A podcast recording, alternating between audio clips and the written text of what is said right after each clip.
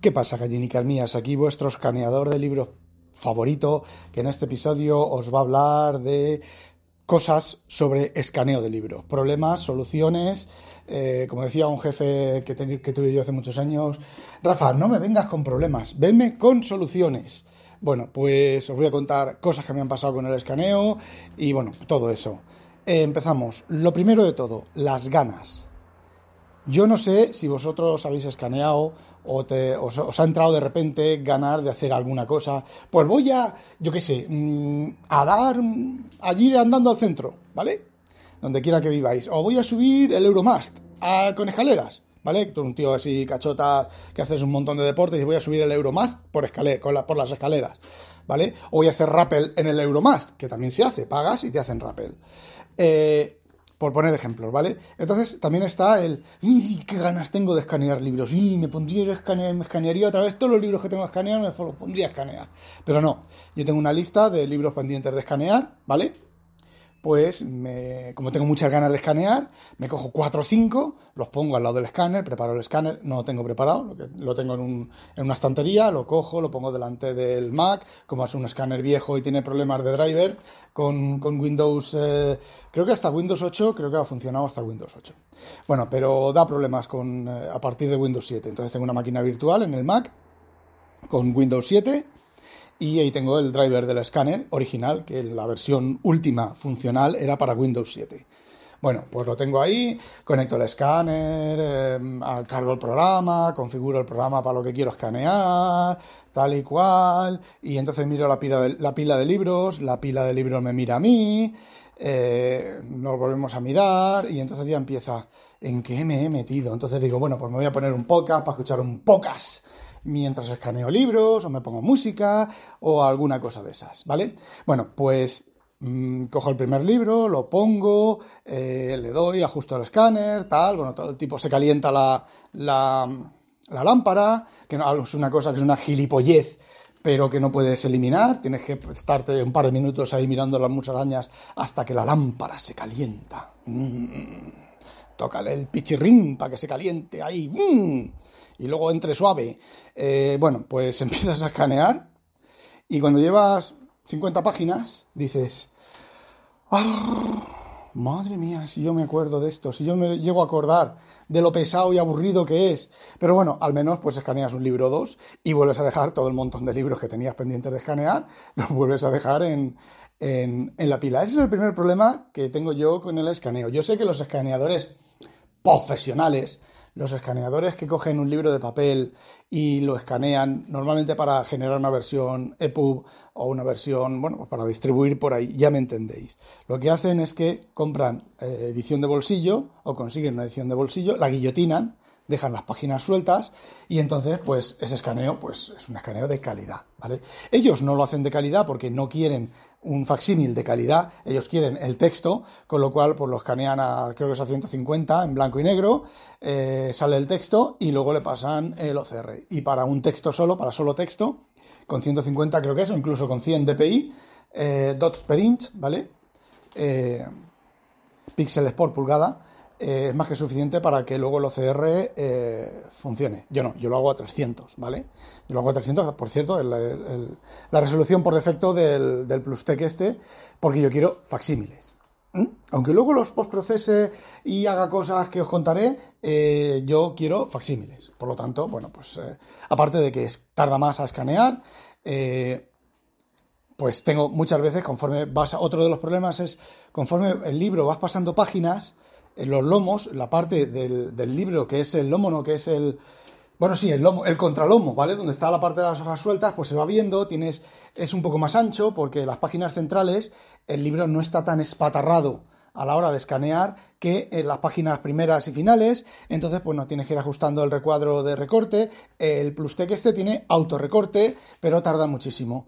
Hay veces que sí, le das, le, configuras el autorrecorte, haces el escáner y enseguida, pero eh, hay otras veces que tienes que esperar un minuto y, te lo hace mal, ¿vale? Y luego te toca ir mirando las, las páginas escaneadas, los JPG, para, para, mm, mirar a ver las que, las que ha hecho mal. O en una libretita anotar esta página, ¿vale? Para luego hacerlas. Bueno, eh, Todo eso con el escáner este que os he dicho de la de, que os comenté en el episodio anterior, el Cezur este, creo que todo eso va a pasar menos, ¿vale? Eh, otro problema, y ahora os estoy hablando de problemas físicos, son las manos. Si el libro es un libro, vamos a suponer que estamos escaneando como yo escaneo sin romper el libro o que no quieres romper el libro, ¿vale? Eh, el lomo lo vas a marcar, ¿vale? Si es un libro de store de rústica, eh, si quieres escanearlo, que se, vea, que se vea bien la parte del texto, el lomo lo vas a marcar. Es decir, se le va a hacer la rayita esa y si la encuadernación es pegado, eh, son hojas pegadas, eh, a veces hasta se despegan, ¿vale?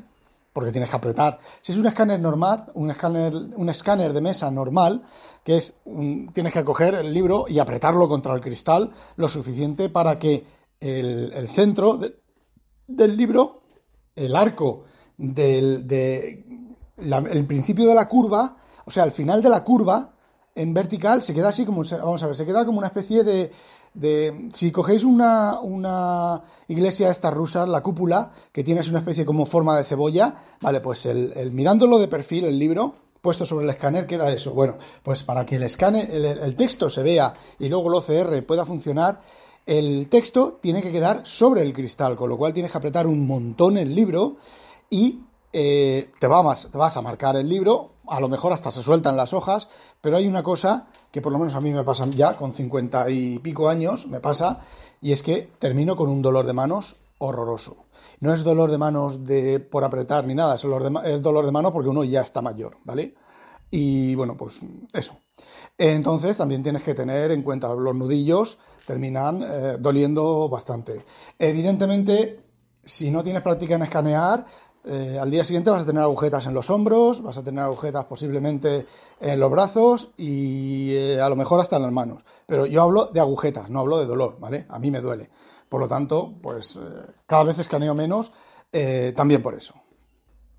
Yo escaneo siempre a JPG, ¿vale? Normalmente los escáneres o el software que te permite escanear libros y tal, como el del PlusTech este, o el software este que todavía no he usado y que os prometo podcast sobre contando cómo funciona el escáner o cómo me funciona a mí, normalmente tienen opciones de generar un doc ¿vale? Una vez escaneado, hacen el OCR y te generan el, el, doc, un Excel, te permiten generar un PDF y te permiten generar imágenes sueltas, ¿vale? Yo siempre hago imágenes sueltas.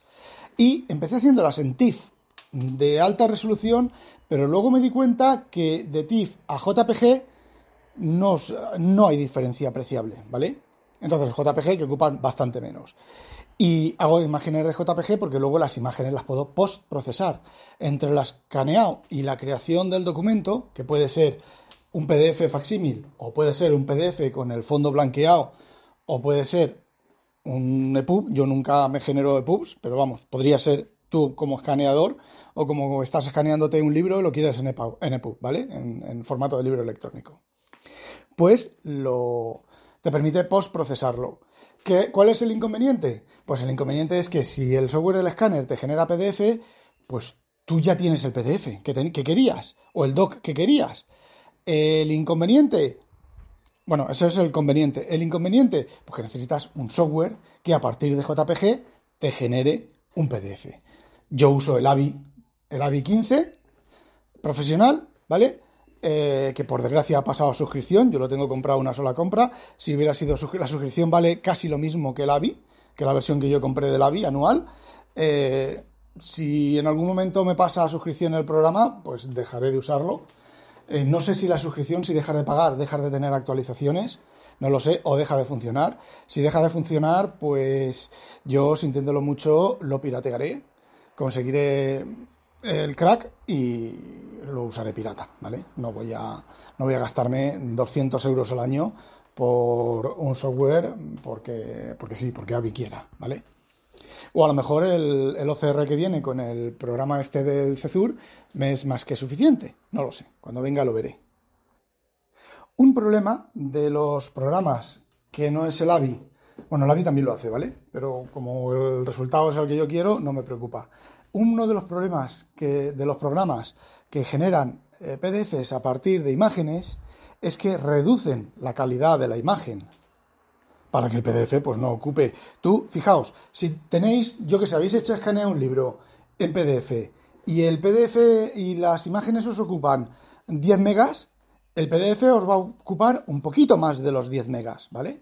A no ser que, el programa de, que convierte los PDF, los JPG a PDF, pues tenga un, un, compresión, lo que suelen hacer es reducen el tamaño de la imagen, porque al estar en JPG ya no se puede comprimir más. Si está en TIFF sí, porque la pasas a compresión con pérdida, ¿vale? A JPG, pero si está en JPG ya no la puede comprimir más y lo que hacen es o tú le dices que baje la calidad o eh, ellos te hacen la imagen más pequeña, la página más pequeña, con lo cual al ser el JPG más pequeño ocupa menos espacio, ¿vale? Y también pierde definición porque la imagen es más pequeña.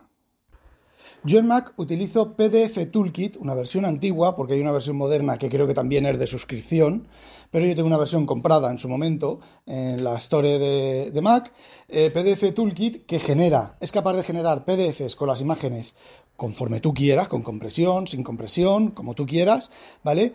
Y eh, yo antes usaba eh, PDF Expert, que coges un montón de imágenes, le das con el botón derecho y dices generar PDF, no, abrir con PDF Expert, y entonces PDF Expert te dice, ¿quieres hacer un PDF de esto? Sí, le dices que sí y te em, genera el PDF, pero reduciendo un montón el tamaño de las imágenes. Acordaos, estamos haciendo un facsímil, ¿vale? No estamos haciendo un scan para eh, OCR y para pasarlo a EPU. Yo antes utilizaba una aplicación para procesar las imágenes. Yo he utilizado una aplicación que no me acuerdo cómo se llama ahora, pero la que utilizo ahora es XNView, como suena, una X, una N, V, I, E, W. ¿Vale? Esa aplicación está por lo menos disponible en Mac y en Windows. Creo que también está disponible en, Linux. Eh, ¿Qué hace esta aplicación? Pues te permite el proceso por lotes de imágenes. Yo utilizo el Avid Reader para eh, pasarlas, para blanquear los fondos, pero esta aplicación te permite hacer lo mismo. No solo te permite hacer lo mismo, sino que te permite, tiene una serie, te permite encadenar procesos. Es decir, por ejemplo, tú tienes JPGs, ¿vale? Tú tienes 200 imágenes de JPG. Quieres blanquearlas, quieres, eh, no sé, mm, blanquearlas y luego pasarlas a blanco y negro. ¿Por qué primero blanquearlas y luego pasarlas a blanco y negro? Porque si las pasas a blanco y negro antes de blanquearlas, las cositas, los artefactos del fondo, o si el fondo es amarillo, se te va a quedar en grisáceo extraño, ¿vale? ¿Qué es lo que ocurre? Pues tiene una opción que te vas a, a esa opción, ¿vale? Y le dices que primero blanquear y luego pasar a blanco y negro. ¿Qué es lo que hace? Por todas y cada una de las fotos que le hayas dicho que hayas seleccionado, primero te lo blanquea y luego te lo te lo pasa a, blanco y negro. Tiene un montón de opciones, opciones que yo no he usado, ni sé usar, ni nada. Y el de blanquear me cuesta un montón ajustar el, tipo de blanqueo y tal cosa, que el Fine Reader es un, botón en editar, en editar imagen, seleccionas todas las imágenes, blanquear fondo, corrección de fotografías, blanquear fondo y ya está. ¿Vale? Pero eh, también te permite muchas más cosas. A lo mejor incluso podrías... No, iba a decir, mm, eliminar los, bordes oscuros. El problema de eliminar los bordes oscuros es que los programas no saben si esos son letras o no. Entonces, eh, una opción, una opción que ahora, y aquí ya entramos en una parte bastante seria del tema, una opción, fijaos, los PDFs. Los PDFs tienen, digamos que, mm, tres modos, ¿vale? Que es, tres modos de tener el texto al que le has hecho OCR. Texto debajo de la imagen, que es la mayoría de PDFs escaneados funcionan así. ¿Cómo es eso? Pues es muy sencillo. El texto, tú tienes la imagen con el, escaneado original, más comprimido, menos comprimido, el MRC de Adobe, de Avi, por ejemplo, más comprimido, menos comprimido, como sea, ¿vale? Y tú tienes la imagen. Y debajo hay una capa oculta que son las letras, que es el texto. Entonces, cuando tú en un PDF haces y seleccionas un texto, no estás seleccionando el texto que estás viendo, estás seleccionando el texto de detrás. Por eso en algunos PDFs, si os fijáis, hacéis la selección y a veces la selección no coincide mucho con el texto. ¿Por qué? Porque son fuentes. realmente está imprimiendo fuente, ¿eh? No es texto ASCII, ASCII, bueno, o Unicode detrás, no, no, son fuentes impresas. Entonces, la fuente impresa que simula el PDF, que simula la impresión real del PDF, normalmente es muy difícil de conseguir, aunque por ejemplo el AVI eh, afina bastante, ¿vale? Incluso con fuentes del año La Pera, como tengo yo con los Julio Bernes, y afina bastante, ¿vale? Ese es el modo normal. Existe el modo de texto sobre la imagen. Es decir, lo que el programa de OCR ha reconocido como texto, en la imagen capturada lo elimina. Lo elimina exactamente igual que se elimina los dedos en las en las en los bordes o se le suaviza el fondo. Hay otra opción en, en AVI que es suavizar el fondo. Si el fondo, por ejemplo, tiene muchas manchas de humedad, un libro antiguo que tiene muchas manchas de humedad, pues esas manchas de humedad se medio difuminan. Por lo que hace exactamente lo mismo, borra lo que el programa de OCR ha reconocido como texto y e imprime el texto reconocido encima. Esos PDFs son casi, casi, casi idénticos al original, al escaneado original. Tienen la ventaja de que por mucho zoom que hagas, el texto no se degrada, no se pixela, porque es texto fuente, vale, impresa. ¿Cuál es el inconveniente? Pues que a lo mejor tú tienes cantamañanismo, la palabra cantamañanismo, en tu en el PDF original y el texto que te ha puesto es pirim ¿vale? Entonces, lo que hay que hacer con esos PDFs antes de ponerlos así es eh, hacer una corrección, ¿vale? Corrección de corrección ortográfica, ¿vale? Que es lo que más cuesta. Yo eso no lo he hecho casi nunca. Casi casi casi nunca. Porque hay otro problema, por ejemplo, con el AVI. El AVI, el problema de las palabras finales cortadas, yo no sé por qué, pero no termina de entender eso, ¿vale? No termina porque, vamos a ver, hay una cosa que se llama soft, guiones soft, ¿vale? Soft hyphen, que es que tú le dices a la palabra por dónde se puede cortar, ¿vale? Que es en, el calibre, tiene la opción de, hay un complemento para guionar los libros y simplemente tiene un diccionario, en base al diccionario te hace los soft hyphen, ¿vale? Le dice cámara, campeón, ¿vale? Y le pone ahí, entre, entre cam y p, pone un simbolito que es un soft hyphen. Es decir, si el, luego el software de renderizado y de impresión en pantalla decide que tiene que cortar una palabra, mira a ver dónde está el corte, dónde están los posibles cortes de la palabra y encuentra la mejor opción.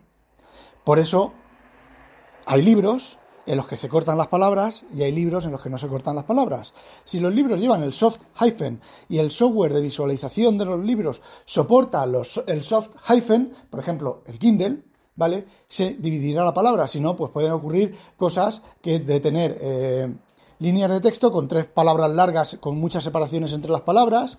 Eh, la palabra final sin intentar hacia la derecha y cortada a medias, eso ya depende, a ver, hay muchísimas cosas para corregir eso. La separación entre líneas, el, kerning, no me acuerdo cómo se llama ahora, otra cosa también.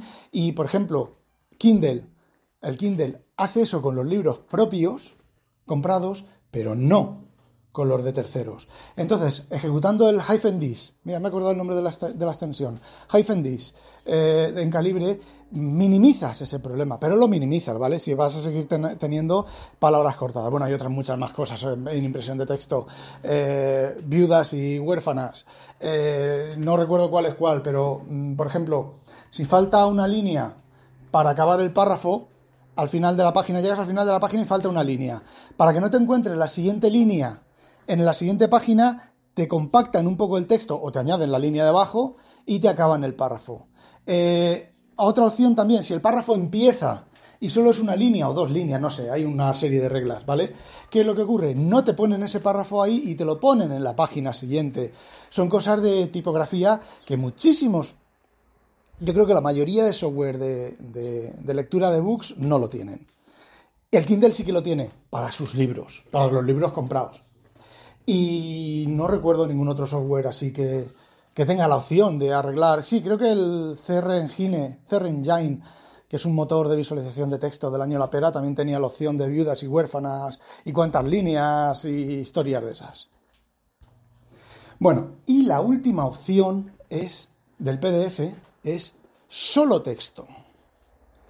Con lo cual te quita el fondo, te lo quita todo y te deja casi, casi, casi, casi, casi como un PDF impreso, por ejemplo, desde un documento de Word original. O sea, tú escribes un documento de Word, lo imprimes a PDF, lo pasas a PDF y veis que ocupa muy poquito, que haces zoom y se ve la letra, puedes poner las letras del tamaño del monitor, que no se va a ver escalada, todo ese tipo de cosas. ¿Qué, ¿Cuál es el inconveniente? El que os he dicho, el mismo que os he dicho antes, la corrección ortográfica. Bueno, y voy a terminar con alguna cosita más que me ha pasado. Luego, como yo soy bastante eh, gandulete, ¿vale? El tema de la corrección con el AVI, por ejemplo, se puede hacer corrección ortográfica. Entre las, las, distintas, las distintas etapas, pues hay una de corrección ortográfica. Una vez que ha hecho el reconocimiento, a ver, tú el AVI partes de una lista de, imágenes, partes de un documento PDF, por ejemplo, ¿vale? Y eh, tiene el primer paso, procesado de imágenes. El AVI eh, a veces es un poco hijo puta y hay imágenes que te las pone en ángulo de 30 grados, 20 grados, 25 grados, no sé por qué lo hace. Yo todo eso de procesado de imágenes mm, eh, lo tengo deshabilitado, ¿vale? Eh, hay otro que te pone corrección de línea, es decir, tú el escáner hay páginas que se te quedan a ti un poquito dobladas, ¿vale?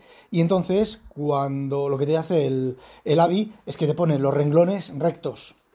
Y la página queda un poco ladeada, pero los renglones están rectos.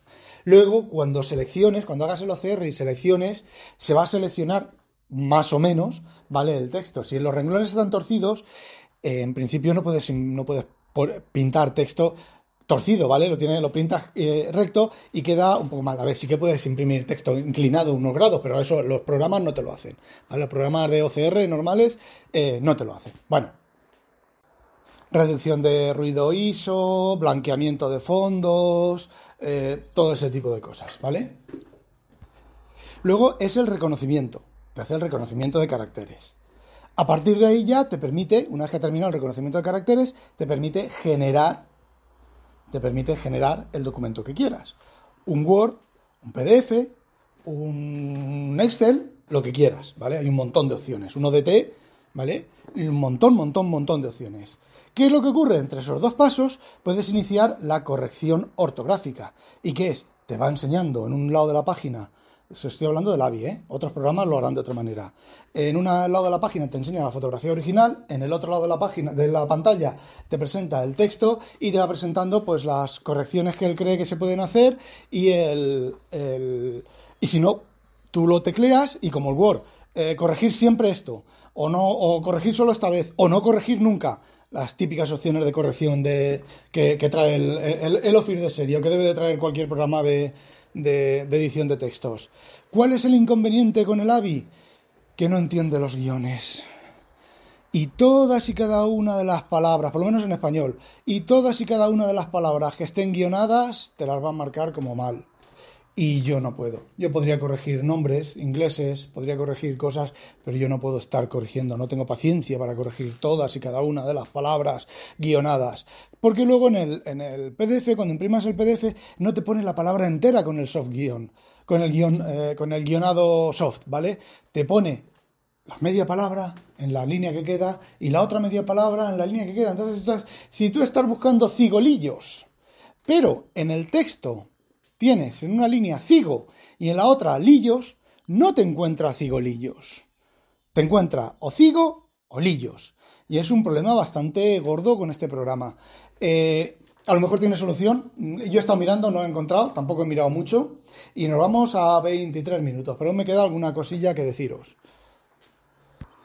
Bueno, pues ya tenemos el PDF, ¿vale? Ah, se me olvida una cosa. Cuando hacéis escaneo de dos páginas a la vez, el AVI, por ejemplo, tiene la habilidad de auto separar páginas, ¿vale? Cortarlas. ¿Qué es lo que ocurre? Que se lía bastante a menudo con las fotos se lía bastante, a veces se lía con las columnas. Si es un texto, por ejemplo, de los de Julio Verne, que es a dos columnas, a veces me genera cuatro páginas de una sola página, de una sola página doble, ¿vale? Eh, me genera eh, las imágenes, las destroza, a veces las imágenes hacen una destroza increíble. Em, no sé por qué, porque la imagen es color continuo. Joder, si yo mismo miro en el, en el histograma, en el histograma, en el esto y recorro algún barrido vertical y digo aquí uno, sí, un barrido vertical, hago un barrido vertical y digo aquí no hay cambio de página, es evidente, pero bueno, lo hace mal. Yo todas esas cosas las hago a mano. Bueno, eh, las hago a mano no, selecciono todas las páginas que he escaneado, más o menos marco el centro y le digo cortar ¿vale? A todas. Y el AVI me las corta todas. Alguna queda el, el, corte del lomo un poco a la derecha, un poco a la izquierda, pero bueno, me da igual. Eso se podría solucionar con el blanqueado de página. Bueno, si funcionara una vez de blanquear la página, blanquear los cantos, que es una cosa que tengo pendiente, que en el episodio anterior dije que a lo mejor hacía alguna utilidad para, para hacer eso, para mejorar eso, ¿vale? Hacerlo. Hay veces que el, negro del borde de la página entra dentro del texto y ahí lo veo yo bastante difícil. A ver, la idea es sencilla. La idea es tú coges el centro de la página, pones un punto y haces un barrido hacia afuera en las cuatro direcciones. Llega un momento en que el texto pasa, el fondo pasa a ser blanco en una línea, ¿vale? Vas trazando una línea y vas viendo y cuando ya la siguiente línea del trazado sea blanca, toda blanca, sabes que es el borde. Sigues hacia arriba, te vuelves a encontrar otro pedazo que es la cabecera y lo mismo, y tanto en horizontal como en vertical. Todo lo que quede fuera de esos rectángulos, blanco, ¿vale? Eh, no sé cómo funcionará. Esa, esa, es la idea de, que os he comentado del, de blanquear los fondos, de, blanque, de blanquear los cantos, ¿vale? Después de haber blanqueado el fondo. Como es blanco y negro, son dos bits, 1, 0, o es blanco o es negro, no hay más. Bueno, eh, después de ya tienes el PDF, pues vienen otros problemas de los que no te has dado cuenta, ¿vale?